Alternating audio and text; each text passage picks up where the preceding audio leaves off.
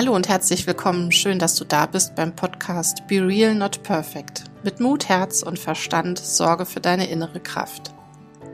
Mein Name ist Nadine Klute-König. Ich bin Heilpraktikerin für Psychotherapie und ich freue mich so sehr, dass du heute da bist. In diesem Podcast wird es rund um Themen aus der Psychologie und Psychosomatik gehen, um Stress, Ängste und auch Traumata deine Emotionen zu verstehen und damit umzugehen und dich auch ja, ein Stück weit so anzunehmen, wie du bist.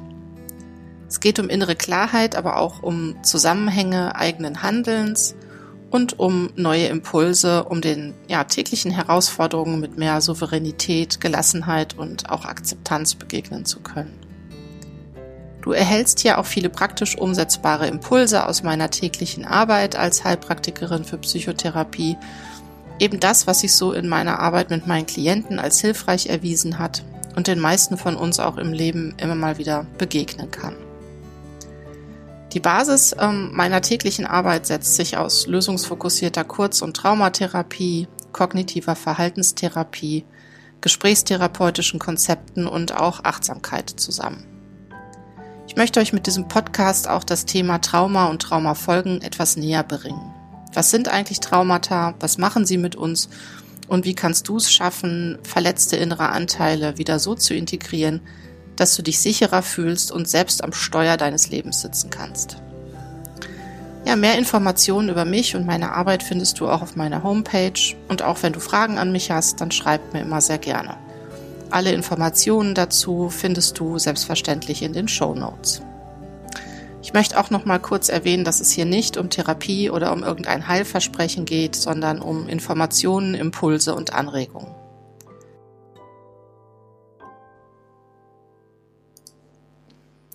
Herzlich willkommen zur sechsten Podcast-Folge mittlerweile. Es hat jetzt ein bisschen gedauert, bis die neue Folge jetzt an den Start geht.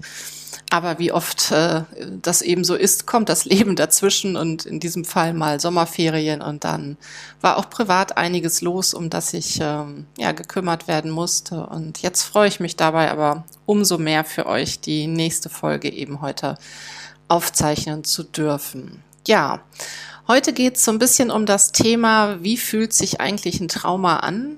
Was sind Traumasymptome und ähm, wie können sich denn eigentlich Traumata oder Traumafolgestörungen zeigen? Und ähm, ja, woher weiß ich eigentlich, dass eventuell bei mir auch irgendwas in Richtung Trauma hinter meiner Symptomatik dahinter stecken könnte?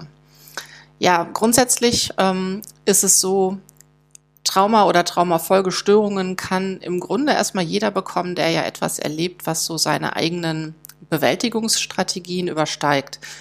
Wer also zum Beispiel große Hilflosigkeit oder Ohnmacht erlebt oder ja eine lebensbedrohliche Situation durchmacht und ähm, dieses belastende Ereignis oder diese Situation eben die von der betreffenden Person eben nicht bewältigt oder nicht verarbeitet werden kann, das kann dann sehr häufig eben später sogenannte Traumafolgestörungen ausmachen. Wobei Trauma eben was ganz, ganz Individuelles ist und ähm, was der eine eben als schwierige Situation empfunden hat, ähm, ist bei dem anderen nur eine Situation, die zwei Herausforderungen mit sich bringt, aber ähm, jetzt später keine ähm, klassischen Traumafolgestörungen eben herausbilden kann.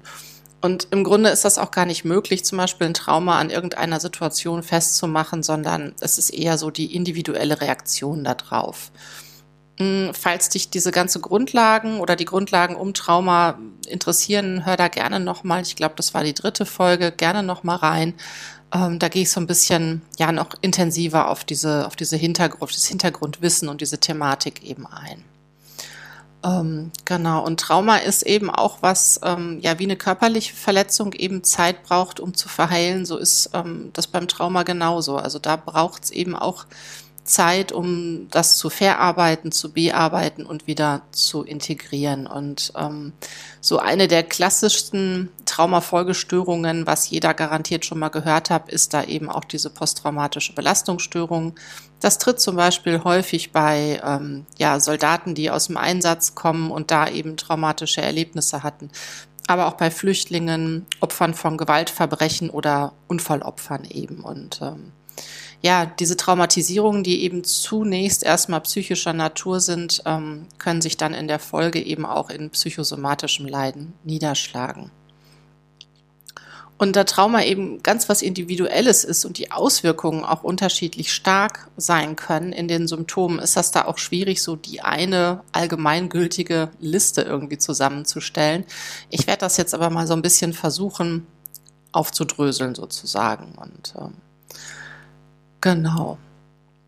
Und es können eben ganz klassisch die PTBS, die posttraumatische Belastungsstörung, eben als Traumafolgestörung sein. Es können aber auch Angststörungen, depressive Symptomatiken oder Panikattacken eben als Folge vorkommen. Und wie ich gerade schon gesagt habe, die PTBS ist ja so, ja, ich würde sagen, schon die bekannteste dieser Traumafolgestörungen. Und häufig ist es dabei auch so, dass das traumatische Ereignis eben bereits Wochen oder Monate oder zum Teil auch Jahre zurückliegt, die Symptomatik aber ganz, ganz, ganz stark und intensiv ähm, ja, nachwirkt und auftritt, auch zeitversetzt oft.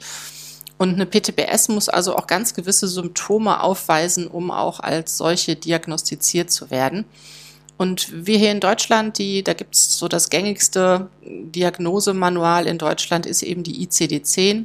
Und da sind so typische Symptome der PTBS eben aufgelistet. Und das sind sehr, sehr intensiv wahrgenommene Symptomatiken. Also zum Beispiel an erster Stelle das Wiedererleben dieser traumatischen Situation in Form von Bildern, Gefühlen, sogenannte Flashbacks oder auch ähm, Intrusionen, also das, die Wiedererfahrung des gemachten Erlebnisses. Ähm, das ist zum Beispiel sehr häufig wirklich bei Soldaten in traumatisierten Einsätzen, die eben Erlebnisse während des Einsatzes erlebt haben, ähm, die sich später als so starke und intensive Traumafolgestörungen eben ausbilden. Und das sind sehr intensiv überflutende Symptome, die auch ganz plötzlich eben auch oft durch Trigger ausgelöst werden. Dann kann es zu Bewusstseinseinschränkungen kommen. Das ist auch eine Symptomausweitung auf immer mehr Situationen. Das heißt, eine Vermeidung von auslösenden Situationen eine physiologische Übererregtbarkeit, also durch diesen dauerhaften erhöhten Stress, dieses dauerhaft erhöhte Stresslevel, ist man im Grunde in einer dauerhaften Übererregbarkeit oder Übererregtheit. Daraus verständlicherweise Verlust an Lebensfreude und Lebensqualität und ähm, auch eine zunehmende Schwierigkeit in sozialen Beziehungen. Emotionale Taubheit, eben nicht so wirklich dabei zu sein, nicht im Leben zu sein. Ähm, ja, dazu kommen dann noch dissoziative Symptomatiken und auch oft eine soziale Isolation und ein Rückzug und eine Vereinsamung. Und diese ganzen Symptome mh, hm, treten sehr häufig auch ähm, oft ja nach einer Weile nach diesem auslösenden Ereignis auch erst schleichend auf und werden dann auch leider sehr häufig eben nicht als Traumafolgen erkannt. Und Meist werden die Symptome eben auch ausgelöst durch unbewusste Reaktivierung des Traumas, also diese Flashbacks, wenn zum Beispiel irgendwelche Trigger im Außen eben auftreten. Das kann äh, eine Situation sein, die ähnlich sein. Das kann aber auch Gerüche sein. Das können Geräusche sein. Das können Körperempfindungen sein. Und das alles kann dann eben diese sehr starken Emotionen und sehr starken Symptome eben hervorrufen oder auslösen. Dazu kommen dann zum Beispiel in der ICD-10 auch die ganz klassischen, ich nenne es jetzt mal klassischen Angststörungen, Panikstörungen. Und ähm, da würde ich mir jetzt einmal ganz gerne mit euch angucken, was eigentlich eine Panikattacke überhaupt ist, wie sich das äußert. Und mh, es ist häufig so eine Symptomatik, die aber nur ein Teil des Ganzen ist, aber eben sich sehr, sehr stark in den Vordergrund stellt. Hm, häufig kommen dazu auch noch andere Anzeichen, die man aber ganz gut im Alltag, ich nenne es mal so, kompensieren kann. Ja, und bei einer ganz klassischen Panikstörung, Panikattacke, hm, ist ja meistens so, dass das so kardiovaskuläre Symptomatiken aufweist, also Herzklopfen, erhöhte Herzfrequenz, Schweißausbrüche, Zittern, eine Mundtrockenheit und Atembeschwerden, ein Beklemmungsgefühl, auch so Thoraxschmerzen und Missempfindungen. Und ähm, dazu kommen dann natürlich so die psychischen Symptome wie Schwindel, Unsicherheit, Schwäche, Benommenheit. Mm, Dann auch die Angst vor Kontrollverlust, regelrecht die Angst zu sterben, Hitzewellen, Hitzewallungen oder Kälteschauer, eine Gefühlslosigkeit oder Kribbelgefühle. Mm, das alles, ja, kann man ganz gut unter, unter einer klassischen Panikattacke, Panikstörung eben erläutern. Und was ganz, ganz wichtig ist, ähm, dass sowas auch immer körperlich abzuklären ist. Also ärztlich untersuchen lassen, Symptome abklären lassen. Da meist eben Panikattacken eben diese kardiovaskuläre Symptomatik aufweisen. Zum Beispiel aber auch hormonelle Komponenten, Schilddrüsenwerte, all diese Dinge auch bitte mal mit einbeziehen und anschauen lassen. Also da ist wirklich der Gang zum Hausarzt, zum Endokrinologen oder bei uns Frauen auch zum Gynäkologen ähm, absolut unerlässlich. Und gerade bei Panikattacken ist es immer wichtig, es körperlich abklären zu lassen. Und erst dann kommt im Grunde genommen die Hinwendung zu den psychischen oder psychosomatischen Hintergründen. Genau. Ähm, Begleitsymptome, die in der ganzen Situation natürlich auch auftreten, lassen sich häufig gut regeln und kompensieren. Also mh, hm, ihr müsst euch das auch so vorstellen, wenn etwas zu viel ist, also das gesamte System, das innerlich, innere System sozusagen überlastet ist, wenn also eine dauerhafte Übererregbarkeit da ist und das gesamte Erleben ist eben in höchster Alarmbereitschaft. Und dann reagiert unser Organismus eben wie in einer akuten und aktuellen Bedrohungssituation. Also das Nervensystem, der Sympathikus, fährt eben extrem hoch obwohl es jetzt erstmal im Außen gar keine akute Bedrohung gibt. Aber unser Nervensystem zum Beispiel empfindet es so, als wäre es gerade in einer hochbelastenden Bedrohungssituation. Und das passiert dann eben automatisch und ganz von alleine. Und das kann nachzuvollziehen sehr große Angst machen. Mm, der Körper reagiert in dem Moment so massiv, dass da häufig zu dieser Angst noch eine Angst vor der Symptomatik dazukommen kann. Und das innere Erleben eben so einer wirklichen Todesbedrohung, wenn der Körper im Grunde in einem Moment macht, was er will, ist häufig massiv so schockierend, vor allen Dingen, wenn das dann zum ersten Mal eben erlebt würde. Und häufig ist es auch so, dass gerade das, dass das dann passiert, wenn eben aktuell gerade was sehr Belastendes erlebt wurde. Das heißt, das Stresslevel ist sehr hoch, eine stärke emotionale Belastung wird erlebt und ähm, ja, diese Trigger können dann eben auch diese Symptomatik, diese starke Symptomatik auslösen, die dann eine Panikattacke ist. Das Ganze kann auch zeitversetzt ablaufen, also auch noch Stunden oder Tage später, denn das Nervensystem reagiert nicht immer unmittelbar, sondern manchmal eben auch zeitversetzt und dann fällt es einem erstmal schwer, das überhaupt zu verstehen, warum es jetzt gerade passiert ist und was da eigentlich hinterliegt. Und zum Beispiel meine Arbeit mit meinen Klienten mache ich auch immer wieder darauf aufmerksam, dass es häufig auch sein kann, dass eben Tage nach einer Sitzung sich noch Dinge zeigen können, dass etwas aufbrechen kann oder etwas weiter verarbeitet wird. Zum Beispiel auch in Form von Albträumen. Das kann auch sein, dass es erstmal so empfunden wird, als wenn es einem schlechter geht, da das Nervensystem und das Unterbewusstsein eben zeitversetzt reagiert oder dann anfängt, Dinge eben zu verarbeiten. Ja, und da stellt sich natürlich jetzt die Frage, woran erkennt man denn noch, dass es oder, oder außerhalb dieser ganz klassischen Symptomatiken wie Angststörungen, Panikstörungen, PTBS, woran kann man denn noch erkennen, dass man, dass da vielleicht ein Trauma im Hintergrund noch aktiv ist oder dass da irgendwann mal was passiert ist, was mich innerlich so erschüttert hat, wo ich mich aber gar nicht dran erinnern kann oder was ich vielleicht so gut auch verdrängen konnte, dass es mich jetzt im Moment gar nicht belastet und trotzdem sind irgendwelche Dinge da, die sich nicht stimmig anfühlen. Also liegt da vielleicht eben ein traumatisches Erleben im Hintergrund eurer Symptome. Und ähm, häufig ist es so, gerade bei Menschen, die bereits auch eine Therapieerfahrung haben, zum Beispiel bei depressiven Symptomen oder Angststörungen, kommen auch häufig an den Punkt, dass die Therapie hilfreich ist, die Symptome verringert werden dass das zu einer besseren Lebensqualität führen kann. Aber man kommt immer mal wieder an den Punkt, an dem es gefühlt irgendwie nicht weitergeht. Und manchmal ist das ja auch so, dass man selber irgendwie eine Ahnung hat, da könnte noch ein bisschen mehr hinter stecken.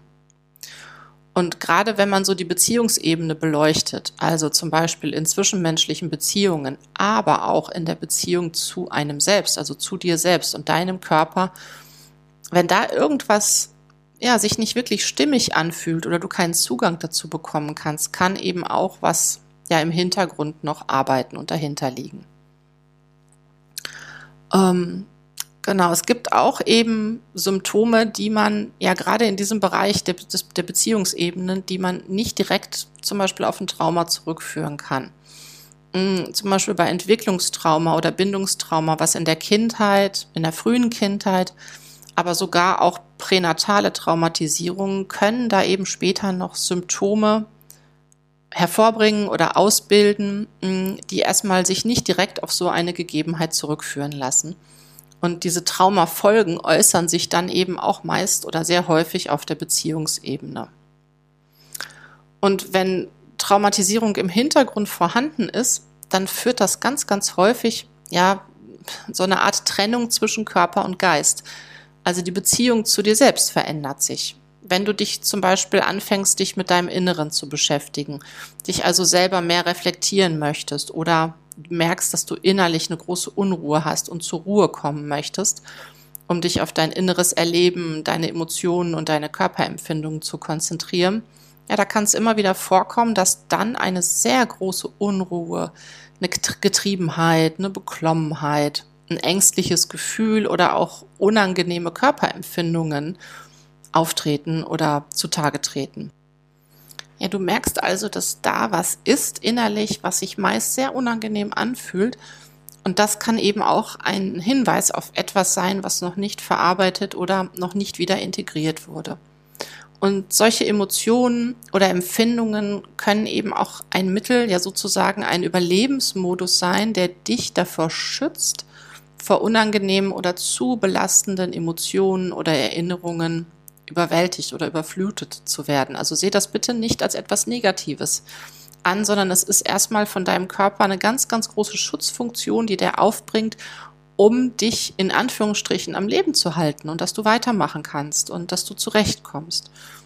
Und wenn dir eben ein, wenn dir auffällt, dass du so ein problematisch, will ich jetzt nicht sagen, aber ein vielleicht schwierigen Zugang zu deinem Körper hast oder deinen Körperempfindungen hast, dann kann das eben ein sehr guter Hinweis darauf sein, dass da was ist, was angesehen werden möchte oder was bearbeitet werden möchte. Und ähm, auch zum Beispiel, wenn du im Alltag oder im ganz normalen Tagesverlauf, Tagesablauf gar nicht merkst, wie es dir körperlich geht. Also zum Beispiel, dass du Hunger oder Durst oder Schmerzen hast und das gar nicht wahrnimmst, dann bist du vielleicht auch ja, in so einer Art Vermeidungshaltung, in dem Vermeiden, deinen Körper zu spüren und sich bewusst dem hinzuwenden. Auch das ist eben erstmal in erster Linie eine reine Schutzfunktion. Und körperlich werden häufig eben diese nicht verarbeiteten Traumata eben getragen, also gehalten und auch wirklich regelrecht gespeichert. Und es kann zum Beispiel aber auch in die ganz andere Richtung gehen. Also dass da etwas kompensiert wird durch zum Beispiel sehr exzessiven Sport und dass man versucht, das wirklich zu kontrollieren. Auch das Thema Sucht kann zum Beispiel ein Hinweis auf ungelöste Emotionen sein. Also der Versuch, Symptome abzuschalten, auszuschalten, zu verdrängen oder zu überdecken. Ja, das ist so, ja, dieser, dieser Beziehungsbereich zu dir selbst, wo erstmal auch dir auffällt, da stimmt was nicht oder irgendwie, ich hätte das gern so oder ich habe vielleicht auch schon mal Achtsamkeitskurse gemacht und habe es mit Achtsamkeit versucht und das klappt auch ganz gut und ich komme aber irgendwann an einen Punkt, wo es zu anstrengend wird, wo es unangenehm wird und ich mir denke, naja, ich muss vielleicht nur noch mehr Disziplin aufwenden und noch mehr üben.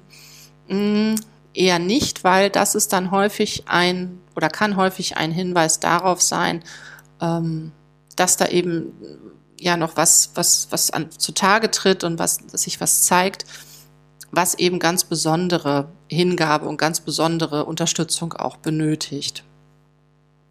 Genau, und der andere Part ist so die Beziehung zu anderen. Das ist eben ein weiterer Bereich, der eben auch Symptome für ein erlittenes Trauma eben aufweisen kann.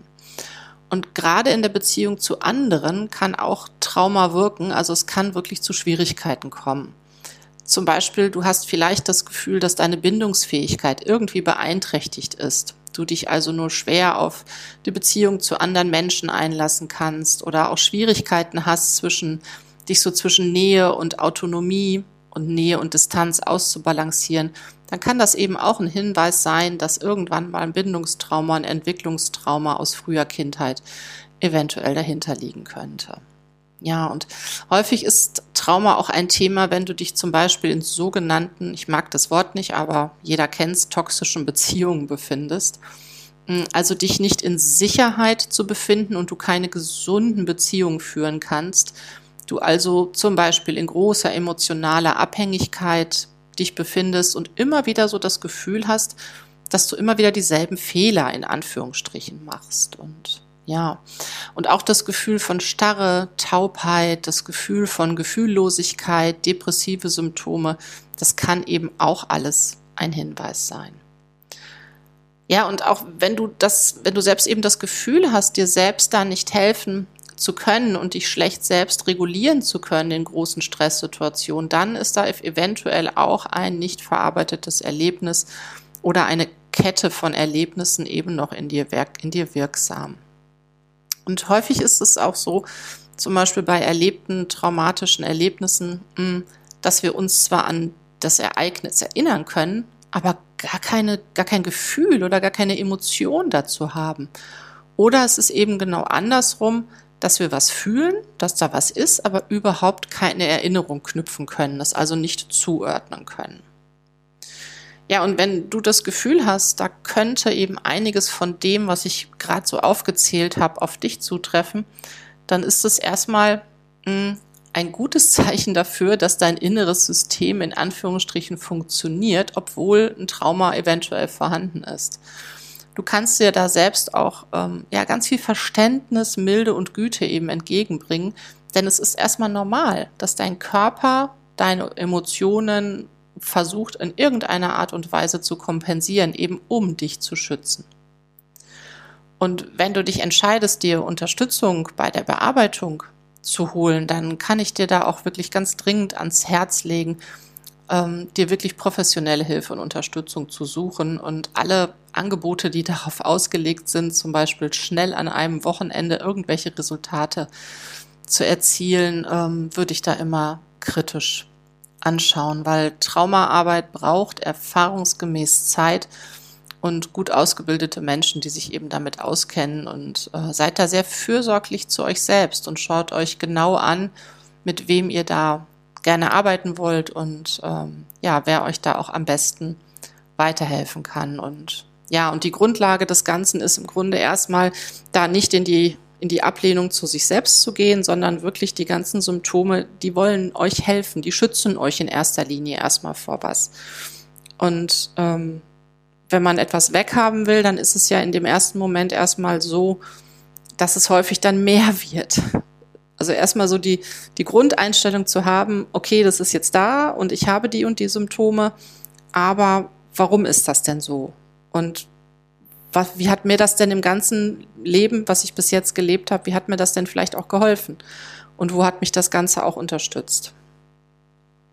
Ja, ähm, wenn ihr Fragen habt zu der ganzen Thematik, ich würde mich sehr freuen, da auch auf einen Austausch. Schreibt mir gerne eine E-Mail ähm, oder über Instagram eine Direktnachricht. Ähm, ich freue mich da sehr auf einen Austausch und wenn ihr mehr über das Thema habt oder wirklich auch ganz spezifische Fragen noch habt, immer her damit. Ich freue mich sehr darüber und ähm, ja, wünsche euch jetzt noch eine gute Zeit und würde sagen, bis zum nächsten Mal. Eure Nadine.